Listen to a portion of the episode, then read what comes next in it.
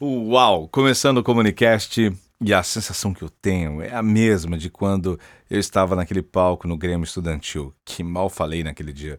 Depois da minha primeira apresentação no rádio, primeira vez que eu participei de uma entrevista num programa de televisão.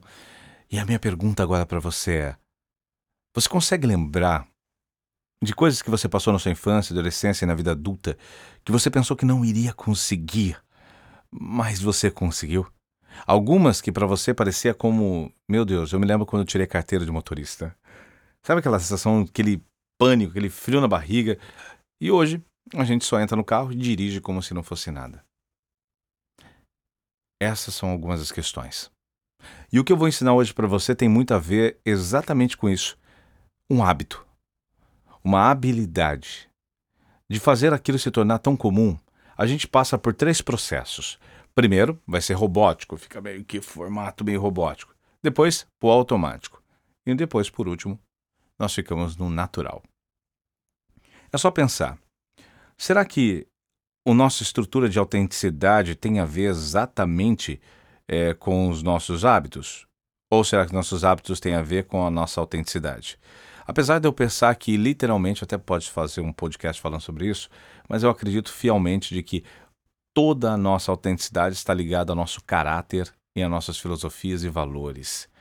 Então, não está exatamente na roupa que vestimos, no que comemos, no que temos, mas sim naquilo que é a raiz central de quem somos. O objetivo aqui é falar sobre o poder da mente, mas assim, olha, na primeira vez que eu vi isso, eu falei, ai, nossa, mais uma conversa dessa. Será que isso aí funciona? 15 milhões de reais? E eu vou contar para você, espero que você aplique os seus primeiros 15 milhões de reais. Inclusive, essa técnica no começo eu fiquei pensando, até para trazer aqui para o podcast, de que ela seria uma técnica que daria para ser usada apenas para vender, é, digamos, pessoas que estão com a mente bloqueada para vender alguns produtos ou se lançar em determinado mercado. Mas depois eu percebi que não. É a mesma coisa que hoje eu faço, dentro, é claro, de algumas aplicações de ferramentas, com executivos, eu estou falando executivos graúdos, empresários, CEOs, políticos que já são renomados, também artistas. Essa parte do artista foi uma surpresa, porque pessoas que estão acostumados, por exemplo, a ter toda essa questão de, de ler roteiro, de interpretar personagem, não conseguiam fazer isso que eu vou falar agora para você. E hoje, os que treinam comigo, várias celebridades, conseguem aplicar e o resultado é incrível. Em outras situações também tem uma aula que eu chamo de cenas que é muito poderosa. Mas o que eu quero falar aqui é sobre os seus primeiros 15 milhões de reais. E na sequência quero falar sobre sentar na mesa certa. Quero contar uma conversa que eu tive com um bilionário. Só pra ter uma ideia, o cara chega e fala assim na mesa. Então, não, porque aí o outro fala, não, mas são quantos mesmo? 46? É, é 46. Eu falei, 46 milhões? Não, 46 bilhões de dólares. Isso é que o grupo tem. E eu falei, uau. Ele falou, mas calma, gente, pô, é, quem dera fosse tudo meu. Eu só tenho 30%. Sabe aquele silêncio? E todo mundo olhando, tentando pensar assim, ah, tá bom, ok. o que eu quero mostrar é que existe um por trás de falar com pessoas super conhecidas, famosas, ricas e pessoas de status, pessoas que podem ter um poder de alicerce, de execução muito alto e o que elas têm a ver com todos nós. O ponto-chave aqui é nós compreendermos o que está na nossa mente. Eu me lembro como se fosse hoje.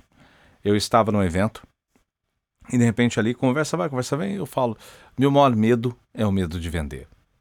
Esse sempre foi o central medo que eu sempre tive: medo de vender. Óbvio que estava atrelado à minha timidez, introspecção, introversão, que juntava isso, uma, querendo ou não, é uma baita de uma rejeição. O meu medo de ser rejeitado era muito alto, de não poder pertencer a um, um projeto, a um clube, a uma, uma tribo. E é claro que a comunicação sempre me fez chegar em muitos lugares, mas ela era o que me impedia de conseguir muitos lugares. Quando eu entendi que essa era a melhor forma, eu comecei a atribuir a comunicação como sendo o principal ativo que o ser humano pode ter. Não é à toa que eu acredito fielmente que uma comunicação assertiva e ativa pode literalmente salvar vidas. Obviamente, destruir também. Mas eu gosto de pensar no positivo nesse aspecto. Dentro disso, eu quero convidar você, naquela mesma situação que eu estava, de hoje vou supor que você tenha medo de vender. talvez você até venda, mas se você ficar focado somente na venda, é um problema sério, mas muito sério. Então essa pessoa chega para mim e fala: Você conhece a história do americano dos 15 milhões de dólares? Eu falo: Não. E aí ele começa a me contar a história do cara dos 15 milhões de dólares. Se você sair de casa hoje, se você, em qualquer circunstância, se você sair com 15 milhões de dólares na sua conta bancária, perceba como muitas coisas mudam. Perceba como o dinheiro realmente trava muito dos processos que você poderia realmente fazer assim e tudo desaparecer ou aparecer.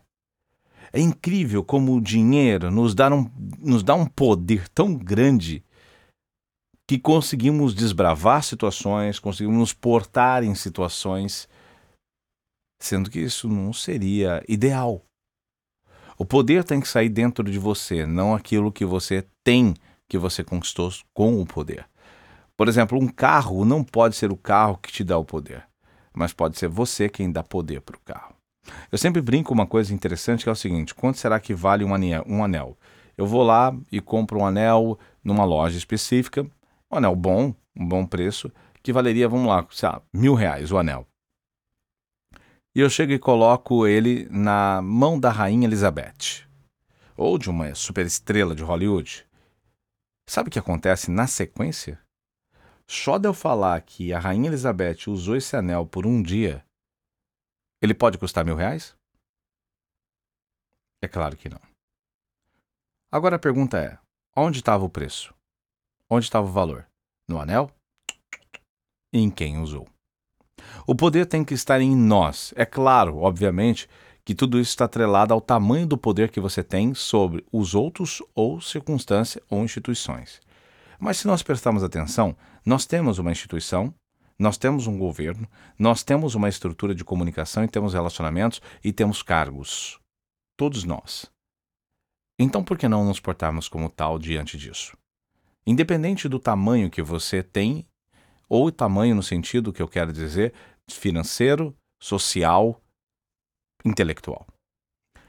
Se você ajustar sua comunicação e sair de casa toda manhã com 15 milhões de dólares, é impressionante como você se porta diferente. Portanto, meu convite para você é: a partir de agora você vai vender com 15 milhões de dólares na sua conta bancária mental.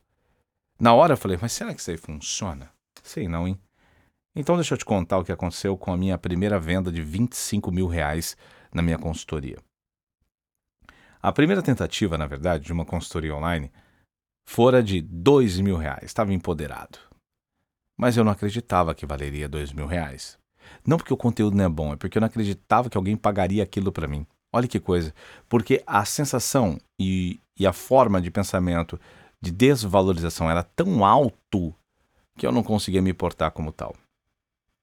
Fiz um webinário e vendi por 1.997, vai, dois mil reais. Quantas pessoas compraram? Chuta aí. É, nenhuma. E eu falei, tenho certeza que era o preço, tenho certeza. Quer dizer, é, não podia ser minha voz trêmula, não podia ser a minha insegurança, mostrando que eu estava sentindo que aquilo estava caro, que talvez eu não merecia aquilo. Ah, não foi isso não, com certeza não. Depois então eu faço um outro e tento vender por 500 reais. Quantos eu vendi? Nenhum. Aí eu tentei por 200, também não vendi nada. Percebe que não era o preço? Se eu tivesse cobrado um real, eu não teria fechado. Porque isso não tem a ver exatamente com o preço, mas com o valor que você acredita ter. Por isso eu escrevi uma frase que é: Você só será valorizado por algo que você tenha dado real valor. Você só será valorizado por algo que tenha dado real valor. E nesse aspecto, aí mora o jogo muito mais complexo. E eu peguei e falei assim: quer saber uma coisa? Eu vou usar aquela historinha lá dos 15 milhões de dólares. Vamos ver se funciona mesmo. Mas não é só pensar nisso, você tem que acreditar nisso. Então, faltavam cinco dias para aquele webinário e cinco dias eu acordava e pensava: eu tenho 15 milhões de, de dólares na minha conta, tenho que. O que, que eu posso fazer hoje, hein? Com 15 milhões de dólares? Deixa eu pensar. Para ter uma ideia, eu uso isso até hoje. Eu começava a procurar carros, casas, tudo, só coisas que tinham um preço que eu falava assim, só com 15 milhões de dólares para comprar. Entendeu? Coisa do tipo. E era impressionante como minha mente começou a mudar naquela uma semana. Quando eu fui pro webinário, literalmente eu estava tão enraizado com 15 milhões de dólares que adivinha só? 4 mil reais eu cobrei. E eu fiz vendas. Vendas. Entendeu? E eu acabei fazendo vendas. Esse é o grande alicerce. Depois passou para 10 mil reais, 15 mil reais, 25 mil reais. Hoje, uma consultoria de um ano comigo completa é a partir de 100 mil reais. Eu tenho minhas consultorias de 25 mil reais, tenho Co-Mentory, tenho Co-Mentor Live Prime, tenho outras coisas também que eu faço que são tickets acima de 15 mil, 20 mil, 30 mil, 100 mil. Olha que loucura! 15 milhões de reais. Eu escrevi uma frase que fala o seguinte: você precisa se comunicar como pensar como grande, se comunicar, que é que eu falo que não basta apenas pensar, no caso, né? Você tem que se comunicar daquela maneira. Então, não basta apenas pensar em ser grande, você precisa se comunicar como grande. Você precisa ser grande. Só assim as pessoas o verão como grande. Esse é um ponto chave. Os 15 milhões de dólares tem que estar tá batendo cabeça toda vez. Vai fazer uma venda? Vai numa reunião? Vai para um network? 15 milhões de dólares na tua cabeça. Para de se portar como, com escassez e pobreza mental. Eu falei mental, nem financeira é. Sabendo das suas realidades. Mas não se porte como vítima, como menor. Tem uma coisa que eu acredito muito, que, que é, por exemplo, vamos colocar assim, uma pessoa humilde. Para deixar claro que é uma pessoa humilde, eu vou deixar claro que não é ser humilde. Ser, não ser humilde é quando você realmente humilha uma pessoa humilha alguma coisa dessa pessoa. Quando você humilha. Humilhou alguém, você não é humilde. E a minha pergunta é: por que, que você não é humilde com você também? Mas como assim não sou humilde comigo? Simples.